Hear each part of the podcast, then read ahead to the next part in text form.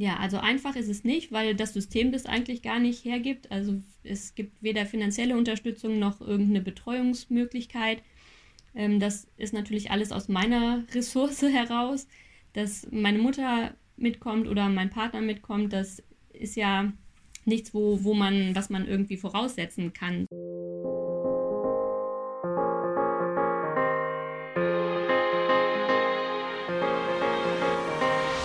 Mama ist die Beste.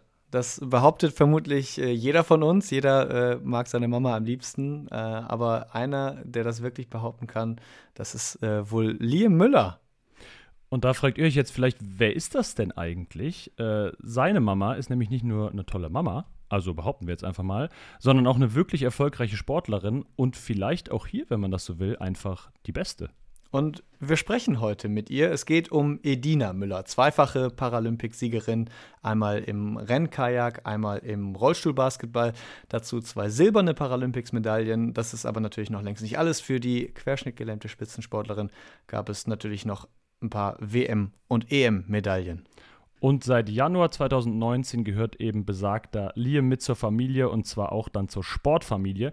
Und wir wollen über alles Mögliche ein bisschen quatschen. Wie ist es als Mutter im Leistungssport? Wie viel Hilfe bekommt man? Wie viel extra Trainingseinheiten braucht man nach einer Schwangerschaft, um zurückzukommen? Und wir freuen uns auf deine Antworten und auf das Gespräch und schön, dass du uns heute zugeschaltet bist. Hallo Dina. Hallo, ich freue mich. War übrigens eine sehr schöne Einleitung. Vielen Dank. oh, danke. Ja, wir geben uns auch immer ganz viel Mühe. Edina, lass uns äh, gar nicht so viel Zeit verlieren. Du hast äh, viele spannende Dinge erlebt und viele spannende Dinge zu erzählen. Wir wollen trotzdem mal ganz aktuell und äh, sportlich äh, in das Gespräch reingehen. Am letzten Wochenende hast du den ersten Schritt in Richtung Paralympics, in Richtung Paris gemacht, die nationale Qualifikation am Beetsee in Brandenburg gerockt und selbstredend hast du da die Normzeit gepackt und bist damit jetzt für den Weltcup im Mai qualifiziert, der, du musst uns vielleicht ein bisschen bei der Aussprache helfen, in Ungarn in Szeged stattfindet. Ist das so? Mit einem scharfen S am Anfang in Szeged. Szeged, okay. Ein bisschen Ungarisch-Unterricht noch dabei. Ähm, erklär mal, wie, wie sieht der weitere Weg nach Paris jetzt aus? Das war jetzt so wirklich der erste Meilenstein, das, der erste wichtige Schritt auf dem Weg nach Paris. Welche kommen da noch? Genau, das war jetzt erstmal der Wettkampf, bei dem ich mich für die Nationalmannschaft qualifiziert habe. Ähm, als erster kleiner Punkt, wo wir gucken, wo wir stehen, das ist der Weltcup. Ähm, darauf folgen EM und WM. Ähm, da qualifiziere ich mich, wenn ich beim Weltcup quasi eine gute Leistung bringe, wenn ich da ins Finale komme. Und WM ist dann eigentlich unser Hauptwettkampf in diesem Jahr. Da werden dann die ersten Quotenplätze für Paris vergeben. Und die ist im August äh, eine Heim-WM. Die ist in Duisburg. Da könnt ihr schon Karten für kaufen. Also ich hoffe, ihr kommt zahlreich und feuert uns an. Sehr gut. Wie bewertest du dann jetzt den ersten besagten ersten Schritt nach Paris? Ist das jetzt so absolute Pflichtaufgabe? Ist das, weil es jetzt ja auch am Anfang der Saison ist, eher auch so ein bisschen Erleichterung, dass man gut in die Saison gekommen ist? Oder wie schaust du jetzt zurück auf diesen ersten Wettkampf? Ähm, ja, also man periodisiert ja das ganze Jahr und ähm, das ist wirklich so auch, also bei mir, dass das mal besser, mal äh, schlechter klappt aus dem langen Training, ne, aus dem GR1, wo man wirklich Grundlagen aufbaut in den Sprint wiederzukommen. Natürlich ist man jetzt noch nicht an dem Punkt, an dem man ähm, eine WM fahren kann, aber da jetzt schon mal eine gute Leistung zu bringen, einfach ein solides Rennen runterzufahren, das gibt einem einfach Sicherheit und ähm, ich, wenn einmal dieses erste Rennen der Saison, der Saison vorbei ist, dann ist es schon eine Erleichterung. Also es ist schon natürlich eine, eine Pflichtsache, aber ich bin immer froh, wenn das Rennen vorbei ist und ich mich wirklich dann auf die Saison konzentrieren kann. Und es ging ja quasi nahtlos weiter. Jetzt bist du bei Berlin in Kienbaum im Trainingslager. Woran wird da dann jetzt gefeilt? Also kannst du da mal so einen kleinen Einblick geben, was, was jetzt dann der Schritt ist, der nächste? Ja, also wir gucken jetzt schon, dass wir wieder ins Sprinten kommen, dass wir an unseren kleinen Aufgaben arbeiten, die jeder so hat. Äh, die kleinen Schwächen noch ausbügeln, wieder in die Technik kommen. Also bei mir ist das immer der Start. Wir machen jetzt hier wieder viel Startschuhtraining, dass ich gut wegkomme am Anfang und bei mir vielleicht noch hinten raus so ein bisschen dran feilen, dass ich da die 200 Meter, die letzten 30 auch gut durchhalten kann. Also da hat jeder so seine kleinen Aufgaben, die hier noch zu tun sind, wo man hier noch dran feilen kann. Ähm, aber das ist natürlich auch nur ein Zwischenschritt auf dem Weg dann zur WM. Du hast es jetzt gerade schon so beiläufig erwähnt, man muss das vielleicht nochmal dazu sagen. Also die Rennen finden alle über 200 Meter statt. Also es ist im Prinzip immer ein Sprint, immer Vollgas. Da gibt es kein, kein Taktieren, kein Ausruhen, sondern wirklich vom Start weg äh, möglichst einfach nur das Tempo hochhalten. Äh, du hast gerade schon die Periodisierung deines Wettkampfjahres sozusagen angesprochen. Gibt es denn vor Paris, weil das ist ja so das große Fernziel in anderthalb Jahren, noch irgendwie nochmal so eine Phase, wo man auch wieder weniger trainiert oder ist ab jetzt schon voller Fokus und anderthalb Jahre auf Paris hintrainieren oder lässt man es irgendwann nochmal ruhiger angehen? voller Fokus ist natürlich, aber man, man kann nicht anderthalb Jahre 100% Vollgas geben. Also da muss es nochmal eine Phase geben, wo man sich ein bisschen ausruht, nach dieser Saison auf jeden Fall. Ähm, man sagt, man kann im Jahr so zwei Peaks setzen, so zwei Highlights irgendwie und daraufhin trainieren und den Rest der Zeit muss man wieder, an, wieder ein bisschen länger machen, wieder ein bisschen mehr in die Grundlage gehen.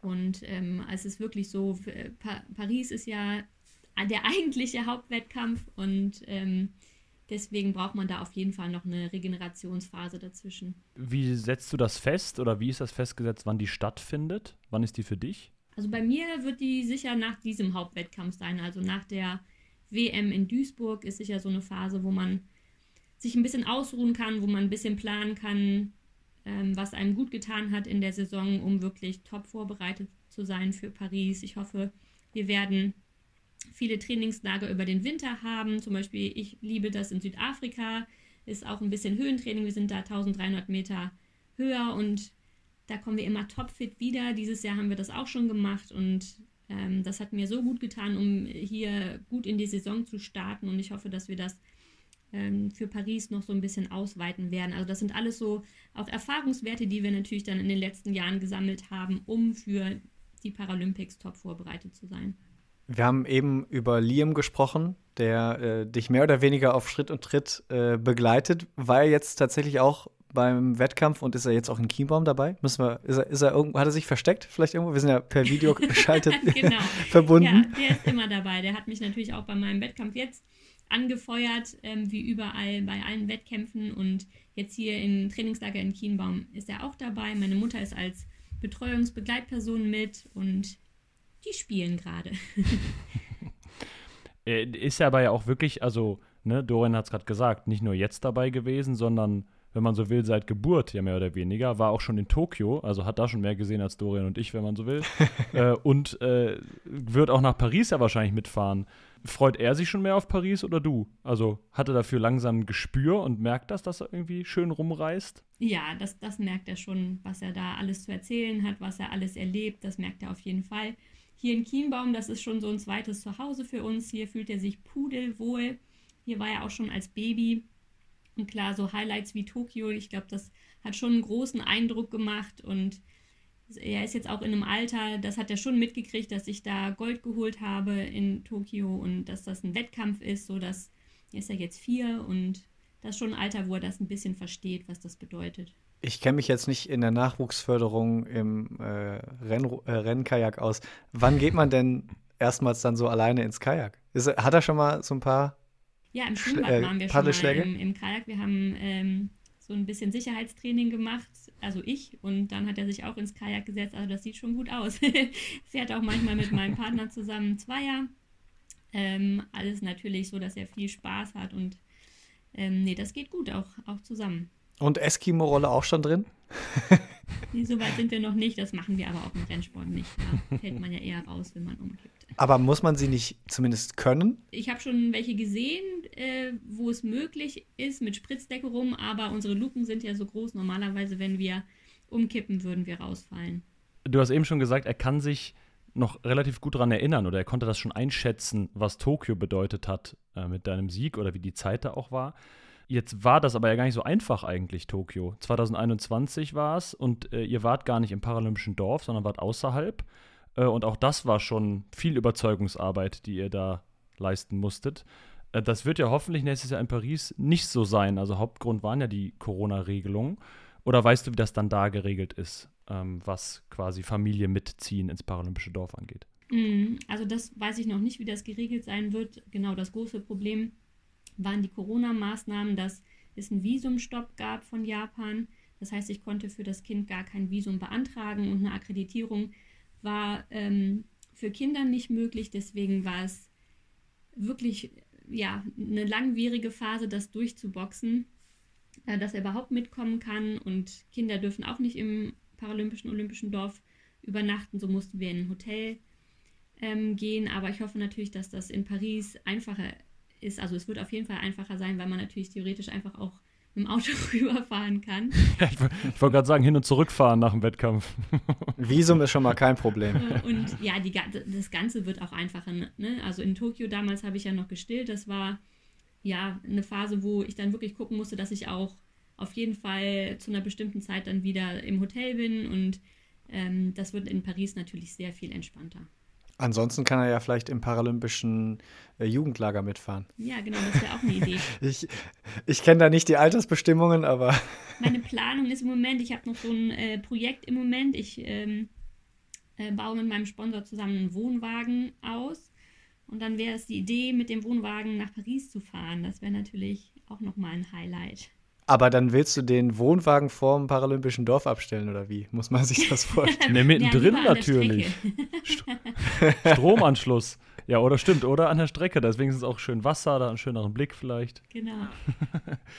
äh, jetzt hast du gerade schon deinen Sponsor angesprochen. Jetzt sprechen wir mal ganz kurz unseren an, äh, ohne den es quasi den Podcast hier wahrscheinlich gar nicht geben würde. Genau, wir werden nämlich unterstützt von der Sparkassenfinanzgruppe. Überall in Deutschland stehen die Sparkassen an der Seite der Menschen und ermöglichen ihnen die wirtschaftliche und soziale Teilhabe. Im Sport engagieren sie sich jährlich mit über 90 Millionen Euro Geld für Vereine, das deutsche Sportabzeichen, die Eliteschulen des Sports und für die Athletinnen und Athleten von Team Deutschland und eben natürlich auch vom Team Deutschland Paralympics. Und warum? Weil es um mehr als Geld geht. Genau, wir nutzen das Ganze auch natürlich, um hier mit dir über Familie, aber eben auch über die sportliche Karriere zu sprechen. Du bist äh, nur sieben Monate nach der Geburt von deinem Sohn Vize-Weltmeisterin geworden. Also das ist ja, das klingt Wahnsinn. Ich meine, äh, da macht der Körper ja wirklich wahrscheinlich jede Menge mit. Äh, du bist mega schnell zurück in den Wettkampf äh, gekommen, auch ins Training entsprechend. Würdest du das nochmal genauso machen? Oder würdest du im Nachgang sagen, boah, beim nächsten Mal lasse ich, lass ich mir und meinem Körper äh, ein bisschen mehr Ruhe da? Ähm, nö, also in der Nachbetrachtung, äh, ich würde das nochmal genauso machen. Also das war natürlich alles in, im, in der Absprache mit äh, meinem Arzt, der hat dann das Go gegeben und dann habe ich natürlich langsam wieder angefangen. Ein bisschen Zeit auf dem Ergometer, ein bisschen Zeit auf dem Wasser, ganz locker und immer geguckt, was mein Körper mir sagt. Und das war genau richtig so. Ich habe dann gesagt, ja, das Kind hat Priorität. Wenn das mal nicht klappt, dann ist es eben so mit dem Training. Und ich hatte das Gefühl am Ende, das hat dem Training wahnsinnig gut getan, sodass ich ein bisschen mehr, ähm, wie soll ich sagen, auf mich gehört habe und auf das, was ich brauche. Das hat mir sehr dabei geholfen, Regenerationszeiten einzuhalten und vielleicht auch nicht drüber immer zu gehen über das, was einem der Körper vielleicht mal sagt. Und ich denke, das war auch so einer der Schlüssel, warum ich so schnell wieder zurückgekommen bin. Neben den ganzen Hast du dadurch natürlich, die so in einem schwimmen. Hast du dadurch irgendwie auch ein anderes Verhältnis so zu Druck, der ja im Leistungssport auch immer eine Rolle spielt, äh, aufgebaut? Weil, weil du ja gerade schon sagtest, ähm, du hast ein bisschen mehr auf dich selbst, auf deinen Körper gehört und es gibt ja häufig dann einfach so Drucksituationen man sagt, man geht jetzt einfach über äh, die Schmerzen hinaus, dass man das dann vielleicht eben nicht mehr so macht?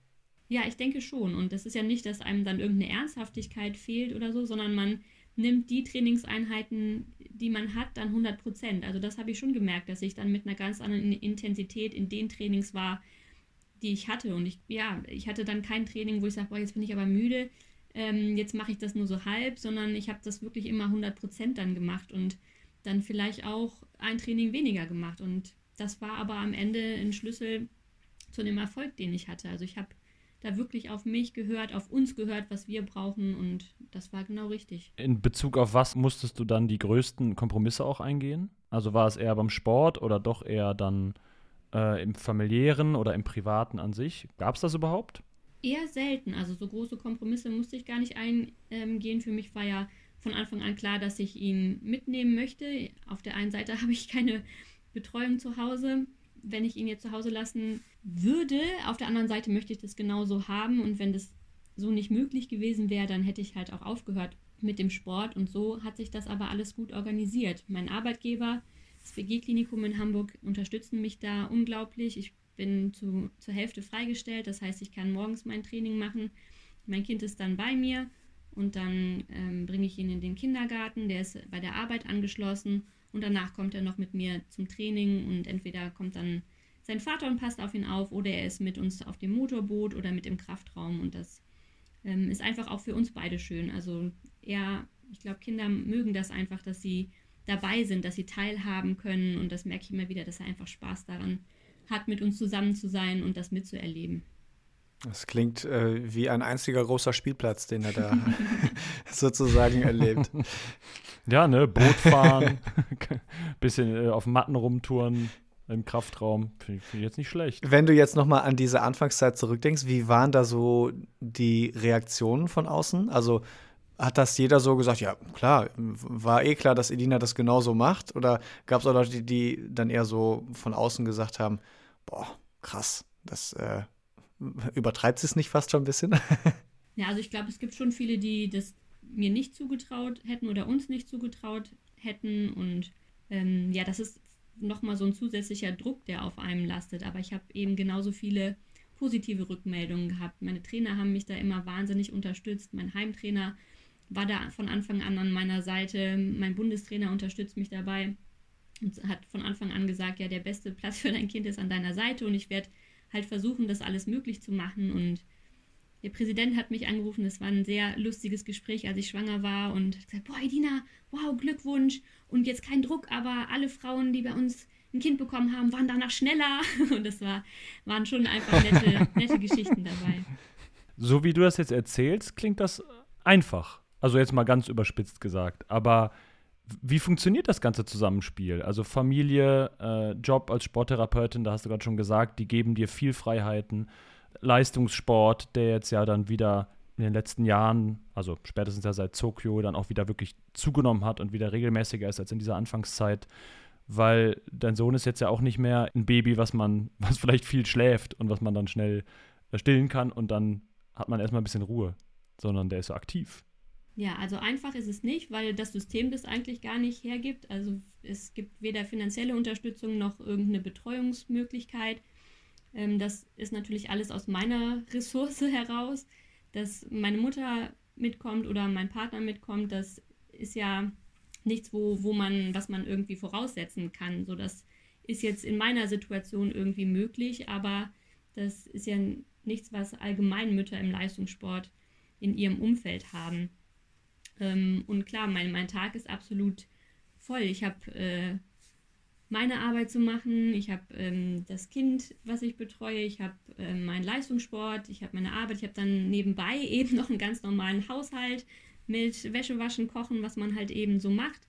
Und, äh, weiß ich nicht, Steuer, Social Media, Presseanfragen und ähm, weiß ich nicht, dann kommen noch Sachen von außen, dann geht mal das Auto kaputt. Also es ist schon einfach oft viel da wäre es natürlich schön, wenn sich das System ein bisschen anpassen würde und ändern würde und es da mehr Unterstützung gäbe, was das finan finanzielle Hinsicht betrifft oder eben auch die Betreuungsmöglichkeiten für Kinder. Ähm, also es ist schon so, dass, dass es in vielen Ländern anders ist. In den USA gibt es beim Marathon Kinderbetreuung, da gibt es Zelte für stillende Mütter und irgendwie Möglichkeiten, wo sie das auf dem Weg machen können. Das habe ich hier noch nie gesehen. Und da gibt es halt einen Riesenaufschrei, wenn es einen Marathon gibt, wo das nicht vorhanden ist. Und das sind schon so Sachen, die, ja, die da einfach viel weiter sind.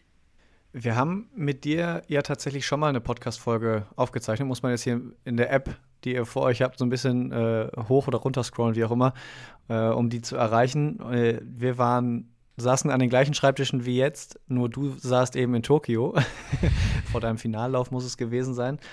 Damals hast du erzählt, dass du dich dafür einsetzen möchtest, dass genau das, was du gerade beschrieben hast, sich verändert und sich verbessert, dass es mehr Unterstützung gibt äh, von allen Seiten im Prinzip, dass man da nicht so auf sich allein gestellt ist. Jetzt sind seitdem anderthalb Jahre ins Land gegangen und würdest du sagen, es hat sich schon was verändert? Also im Moment hat sich für mich jetzt, für mich persönlich noch nichts verbessert, aber es gibt schon Dinge, die sich geändert haben. Also damals hatte ich als paralympische Sportlerin gar keine Möglichkeit, noch eine Förderung zu bekommen. Ich bin ja aus allen Förderungen rausgeflogen und habe auch meinen Kaderstatus verloren.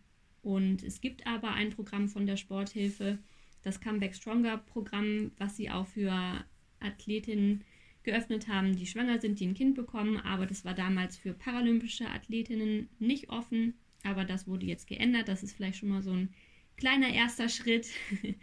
aber da ist natürlich noch, noch viel Potenzial. Ja, weil der größte Unsicherheitsfaktor ist ja wahrscheinlich dann eben das Finanzielle. Oder also das ist ja das, was, was am meisten Sorge bereitet wahrscheinlich. Äh, für ja, auf jeden Fall. Also ich ähm, bin dann früher auf Instagram auf Serena Williams gefolgt. Die hat ja ähm, auch eine kleine Tochter zur Welt gebracht und mit ihrem Sport weitergemacht. Ähm, für so jemanden ist das natürlich eine ganz andere Voraussetzung. Die nimmt ihre Tochter überall hin mit und wenn ihr irgendwas nicht passt, dann nimmt sie halt ein anderes Hotelzimmer oder weiß ich nicht, fliegt zurück mit einem anderen Flug oder irgendwas. So die Möglichkeiten habe ich die, nicht. Die kauft dann das Hotel wahrscheinlich einfach. genau, die, die Möglichkeiten habe ich nicht. ähm, deswegen, ja, bin ich da schon, schon nochmal auf andere Sachen ähm, ja, angewiesen, auf meine Sponsoren, die auch an meiner Seite geblieben sind. Das ist natürlich immer so eine Angst, ne? wenn man ähm, schwanger ist, da anzurufen oder ein Meeting zu machen und zu sagen, so, ich bin jetzt schwanger, ähm, unterstützt ihr mich weiter, bleibt ihr an meiner Seite. Und da äh, habe ich natürlich auch Glück gehabt, dass die gesagt haben, das, das wird super, das wird noch besser und das machen wir zusammen. Sind denn andere Sportlerinnen, unabhängig davon, ob sie jetzt paralympisch oder äh, olympisch unterwegs sind, vielleicht auf dich zugekommen und haben sich jetzt, ich sag mal, aktiv irgendwie informiert, wie du das angegangen bist damals, weil, also ich meine, Familienplanung, das steckt ja schon im Wort, ist ja etwas äh, auch Aktives äh, in Teilen, äh, womit man sich eben auseinandersetzt und überlegt, wann macht man das möglicherweise. Ähm, ja, also gab's da, gibt es da Leute, die, die da jetzt dich so als Vorbild vielleicht irgendwie auserkoren haben?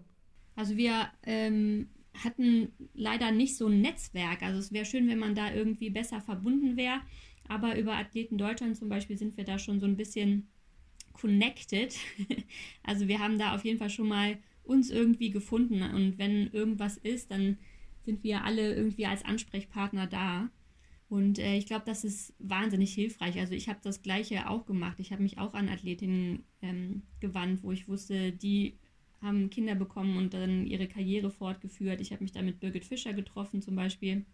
Die hat in ihrer wahnsinnig erfolgreichen Karriere auch ähm, zwei Kinder zur Welt gebracht und danach ihre Olympiasiege gefeiert und habe da mit ihr auch ein kleines Training gemacht und habe mich da auch mit anderen Athletinnen aus dem Kanu damals ähm, ja einfach einfach darüber gesprochen, wie die das gemacht haben, was deren Probleme waren, was deren Hürden waren, wie sie das gemacht haben und ich glaube, es äh, gibt einfach schon Sicherheit, wenn man sieht, dass es jemand geschafft hat. Und ähm, ja, so hoffe ich das auch, dass ich das für jemand anders sein kann. Aber es ist ja tatsächlich so, so ist zumindest mein Eindruck, dass es mehr Frauen werden, die während der aktiven Karriere Kinder bekommen also Almut Schuld zum Beispiel, deutsche Fußballnationaltorhüterin, hat Zwillinge bekommen. Äh, jetzt, äh, ich glaube, im Moment noch hochschwanger, äh, Gesa Krause, die 3000-Meter-Läuferin.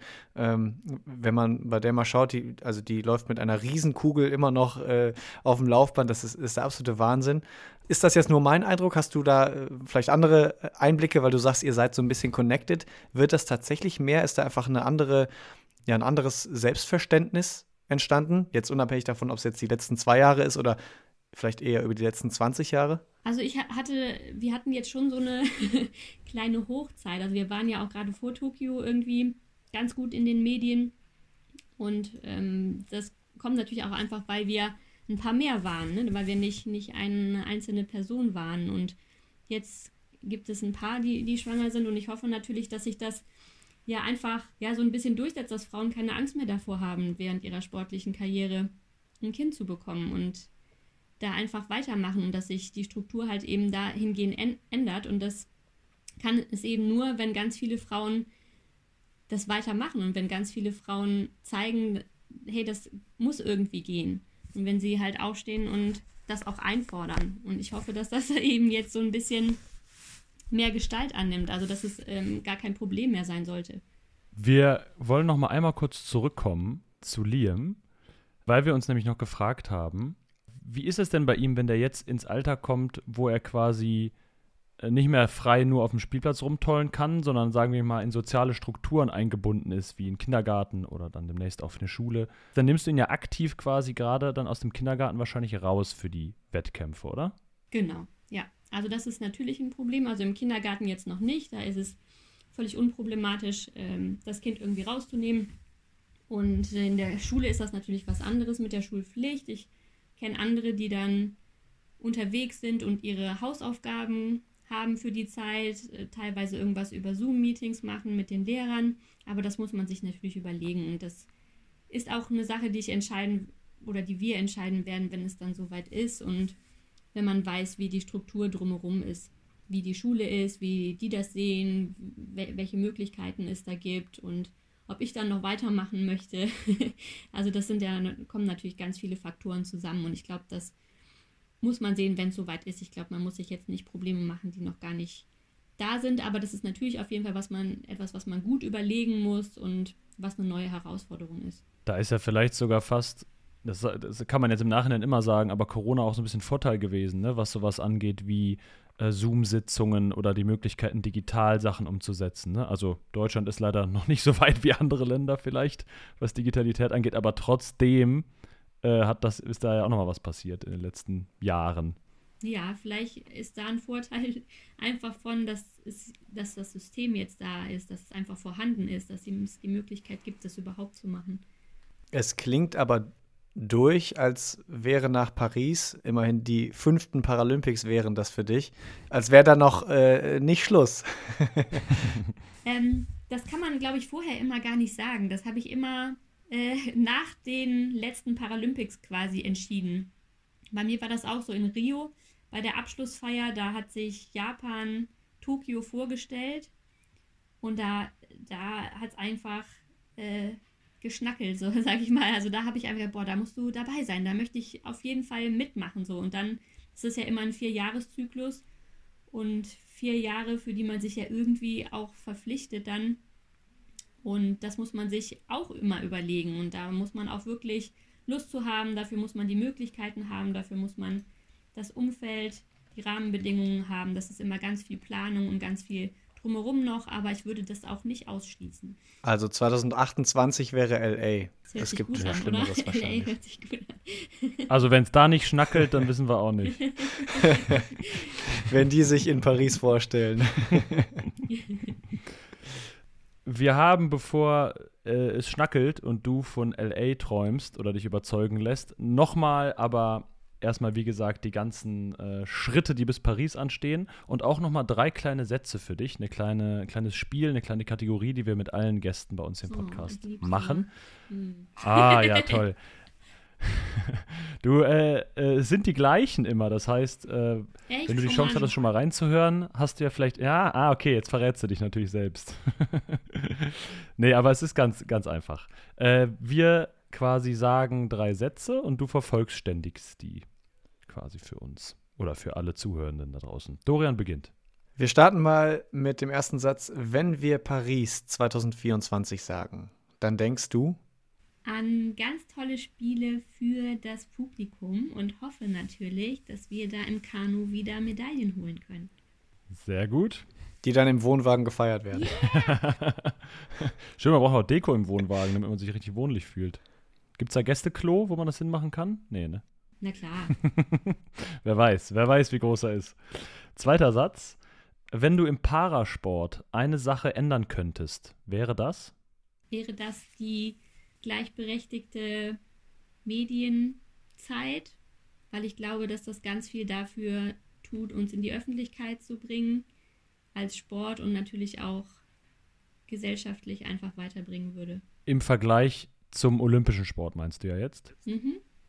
Dein geheimes Talent abseits des Sports ist Blick in die Ferne? ja, Blick in die Ferne, wollte ich auch gerade sagen. Talent. ich denke jetzt irgendwie an alle Sachen, die ich nicht kann, die ich gerne könnte, aber nicht kann, wie zum Beispiel singen. Ich finde es so toll, wenn jemand einfach da auf die Bühne gehen kann und was singen kann. Aber vielleicht ist es dann ein geheimes Talent, dass du besonders schräg unter der Dusche singen kannst. Ja, das kann ich auf jeden Fall. Ja, nur ist das geheim. wie viele Nachbarn sind schon umgezogen? Oder wie oft musstet ihr schon umziehen? Ja, geheimes Talent. Was sagen denn Familie oder so, wenn die sagen, wow, das ist immer cool, wenn du es machst oder sind immer wieder neu überrascht? Oder äh, machst du irgendwelche, kannst du Diabolo spielen und zeigst das immer im paralympischen Dorf? Ich kann mit drei Bällen jonglieren. Krass, oder? Ah. Mit einer Hand? Jetzt ist aber gut. Ich bin schon froh, dass, das so, dass ich das so hinkriege. Also Respekt, ich kann es nicht, von daher ist das äh, auf jeden Fall ein Talent. ja.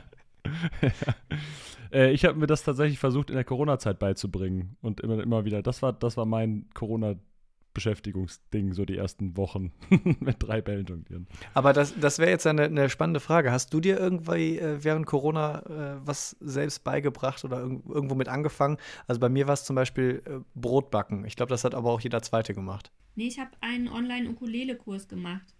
Aber es hat nicht gefruchtet. was heißt das? Es ging nie über die Probestunde hinaus? Ja, zwei, zwei Stück habe ich gemacht zwei äh, Ukulele-Kurse. Also das war nur so, weiß ich nicht, ein paar Stunden lang. Aber ich habe das dann nicht, nicht fortgeführt, leider. Hattest du die Ukulele vorher schon oder hast du dir extra eine gekauft? Ja, ich habe mir eine Ukulele gekauft. Ja, die habe ich auch noch. Also es ist, es ist nicht zu Ende. die Geschichte ist noch nicht zu Ende.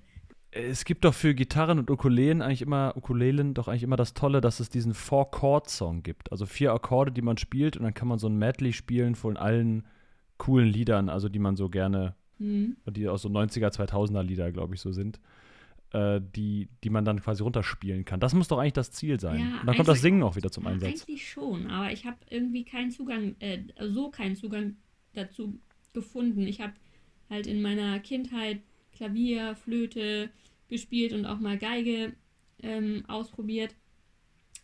Und ich kann das irgendwie schlecht, wenn das nicht nach Noten ist. Und ähm, das, was ich gemacht habe, das war eher so freihand. Die hat halt wirklich ein paar coole Akkorde und ich habe da leider so keinen Zugang dazu gefunden. Also ich brauche so einen Lehrer, der mich da stumpf nach Noten spielen lässt. Das also jetzt nach dem Kartenkauf äh, für die Heim-WM in Wedau, Duisburg, die zweite Ansage. Wer Ukulele, Lehrerin oder Lehrer ist, meldet sich bei Edina. Gerne, Vielleicht gibt's gerne. noch was Gitarre wäre auch was. Aber nur nach Noten. Nur nach, nur nach Noten. Noten, nicht genau. einfach nur Akkorde. Äh, eine Frage, die, die ich aber jetzt eben, die ich eben eigentlich noch stellen wollte, die mir jetzt noch so äh, auf den Lippen hing quasi. Du hast gesagt, es ist immer sehr viel drumherum oder es ist, du hast nicht gesagt, es ist logisch aus dem, was du alles machst. Was ist denn dann so ein bisschen dein Guilty Pleasure quasi? Also wo schaltest du ab, wenn man nicht gerade von links noch das Auto kaputt ist und von rechts eine Steuererklärung äh, und alle im Bett sind? Was ist so dein Ding, wo du so sagst, boah, dabei entspanne ich? Gibt's sowas? Nee, gibt's eigentlich nicht. Ich versuche mir ähm, eigentlich so meine Auszeiten auch bei meinem Training zu Hause irgendwie mal ähm, zu suchen. Wenn ich auf dem Ergometer bin zum Beispiel und einfach nur lang fahre, eine Stunde oder so, dann mache ich mir mein Netflix, meine Netflix-Serie an. Und da, das ist dann schon, glaube ich, so Zeit, wo ich, wo ich so ein bisschen abschalten kann. Regenerieren und abschalten mache ich schon auch gerne zusammen. Also, dass wir irgendwie, sonntags ist ja eher so ein bisschen aktive Regeneration und wenn wir dann so einen Saunatag machen oder einfach in den Wald gehen und spazieren gehen, so mit Familie, so da, da lade ich eigentlich eher auf. Mal irgendwas machen, wo es nicht um irgendein höher, schneller weitergeht, um irgendeine Leistung, sondern einfach nur irgendwo sein in der Natur, so da lade ich so meine Batterien wieder auf. Sagt Edina Müller. Mutter und vor allen Dingen Leistungssportlerin. Vielen Dank äh, für das Gespräch und vor allem viel Erfolg natürlich auf dem Weg nach Paris. Der führt ja über äh, Szeged und Duisburg dann nach Paris zum Eiffelturm. äh, wir äh, gehen einfach mal davon aus, dass es klappt. Ne? Wir äh, haben da jetzt ja schon äh, genug rumgescherzt und äh, sind da optimistisch. Vielen Dank, Edina. Ja, ich danke euch. Und ihr da draußen äh, klickt am besten einfach jetzt auf den Folgen-Button, damit ihr keine Geschichte mehr der ganzen Sportlerinnen und Sportler auf ihrem Weg nach Paris mehr verpasst. Die ganzen Menschen, die wir schon zu Gast hatten, könnt ihr natürlich auch gerne nochmal nachhören. Unsere Empfehlung ist es, Dorian, würde ich sagen, ne? Also ja, ich höre sie eigentlich auf dem Weg zur Arbeit jeden Morgen. ja, sehr gut. Äh, unsere nächste Folge gibt es dann in vier Wochen wieder. Bis dahin machen Dorian aus und Philipp Wegmann die Mikros aus und sagen Tschüss und Adieu. Ciao, ciao.